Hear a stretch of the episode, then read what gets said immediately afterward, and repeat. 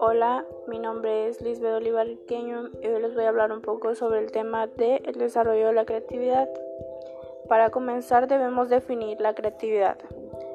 Podemos decir que la creatividad se define como la capacidad de generar varias soluciones a un mismo problema, siendo el proceso de crear nuevas ideas o productos. Influye el estar activo y encontrar maneras de estar y vivir. Supone encontrar soluciones diarias a problemas que se puedan presentar. Eh, Guilford fue el primer autor en hablar acerca de las personas creativas y dijo que entienden el pensamiento cognitivo creativo como una forma de pensar diferente a la que se le suele llamar pensamiento divergente, ya que tiene un problema y genera múltiples soluciones. El desarrollo de la creatividad proporciona la capacidad de poder producir una respuesta originalmente ante cualquier dificultad. En antepasados se, se, creía que la creatividad era un don celestial y que pocas personas poseían.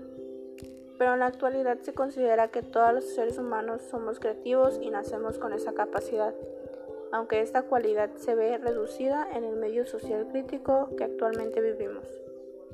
Las personas que tienen su creatividad más desarrollada denotan fluidez, flexibilidad, originalidad y variabilidad. Llegamos al punto principal del tema, el cual es su desarrollo. La pregunta es, ¿se puede desarrollar la creatividad?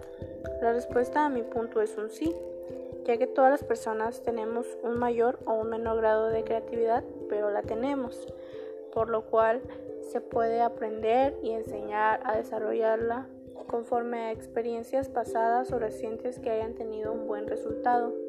Algunos factores influyentes en la creatividad son la conducta, los pensamientos y el estilo cognitivo. Por último, para poder desarrollar un pensamiento creativo se deben cumplir con dos criterios básicos, los cuales son 1. El minimizar o eliminar las barreras que impidan la expresión de la creatividad, es decir, no tener bloqueos emocionales que impidan la fluidez, flexibilidad y originalidad a la creatividad. Y por último, entrenar las habilidades y características a través de estrategias y técnicas que faciliten el proceso creativo. Eh, todas las personas, todas las personas, a excepción de ninguna, tenemos la creatividad.